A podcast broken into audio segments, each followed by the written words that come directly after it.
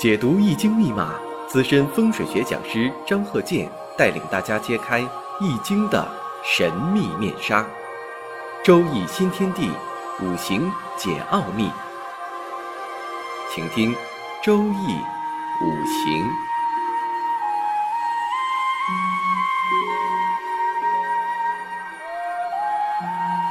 上山微电台荣誉出品。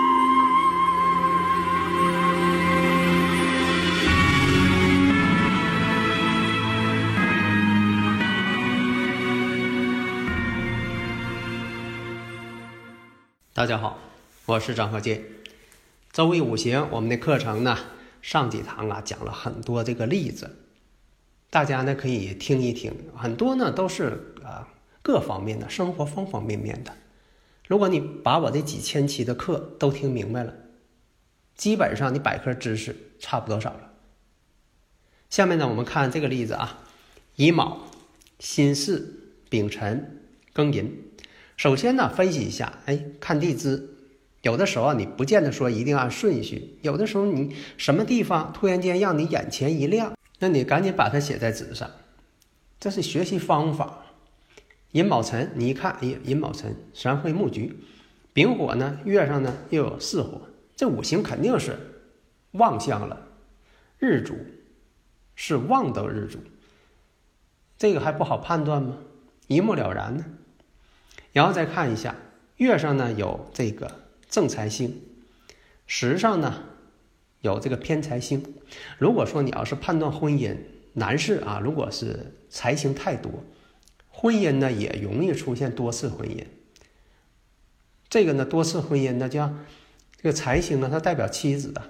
你现在来讲这个妻子啊，一夫一妻制。如果说妻子太多，那什么意思？这不现实当中你就把它翻译过来了。那再看呢年上呢乙木，乙木呢又乙卯，哎，这都是属于呢与它丙火相生的。这些理论判断的时候，就像这个人呢，一个是婚姻判断、事业判断、财运判断，啊，与这个各方面的啊大运、重点流年。等等，所有的问题，人生所有的问题，我就不再一一列举了。人生当中所有的问题，都在五行当中都能判断出来。那么呢，我们看一下，年上呢是个正印呢，正偏财多呀。那这个人呢，他想要做生意，那刚才说了，婚姻上你给断出来了，做生意适合不适合做？还是说给人打工啊，做公职啊？有的朋友呢也经常问说的这个他没有伤官生财呀，那他怎么也要做生意呢？没有伤官生财的人，不排除他不做生意。多数什么呢？有人扶持。你像这个印星多的人，有人扶持他，或者说的他是一种继承的财产，或者说他就是名义上的啊老板，其实他本质上他不具备做生意的这么一个条件。但是呢，有的时候现实当中硬给他推上去了，他必须得当老板。所以在判断的时候，就是用我经常讲的张鹤健教授全凭看圈里的理论，这是我独创的，所以呢，我才要用这个名称。因为我这个理论呢，其他的一些以前的书籍没有涉猎过，没有讲过。现在好多人这一判断的时候，总爱拿出喜用神呐。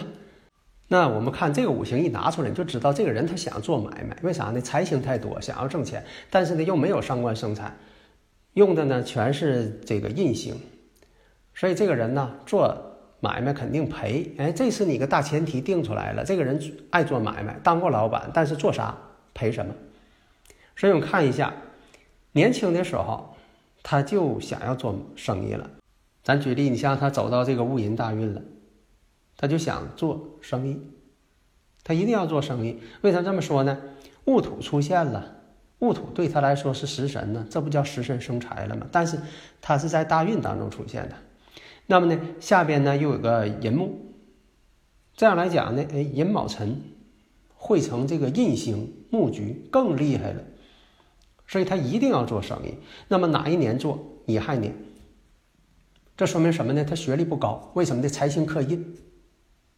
在那个年代，恐怕这种五啊，五行呢恐怕这个学历不高。你要现在吧，就说，呃，学习呀，大学呀，普及率高了。那个时候啊，这个上大学的人也不多，所以再加上这个财星克印，他就不上，他就不念书了啊，念不了大学了。所以呢，他这个学问不高啊，财星克印了嘛。乙亥年，你一看乙亥年，乙亥年做生意啊，这合成印局了，这马上就判断出来了。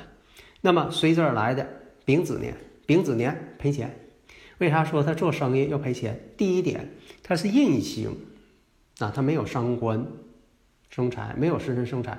但是呢，并不是绝对的啊。我这里说呢，大家得是啊分析着看。那么呢，乙亥年做生意啊，乙庚相合，你看这个乙木跟这个时上这个庚金相合了，但乙庚又合金，说明什么呢？它是钱生钱，乙庚相合了。啊，虽然把这个庚金这个偏财给合去了，但是它还是金，所以呢，他想挣钱。那么丙子年，丙子年呢，丙辛合水，这下坏了，把这个月上这个正财给合去了。丙辛呢，合成水了，合的不是金了，这回变成水了，官煞了。那么这一步，丙子年的时候指定赔钱了，那不干了，干二年没挣钱，不干了。但是呢，先期投入那么多，这钱得挣回来呀。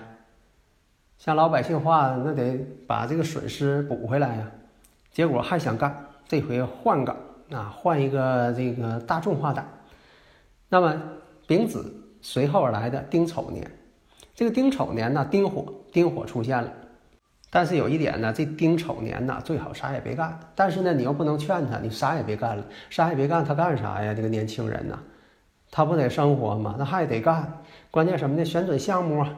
最后一看，什么挣钱呢？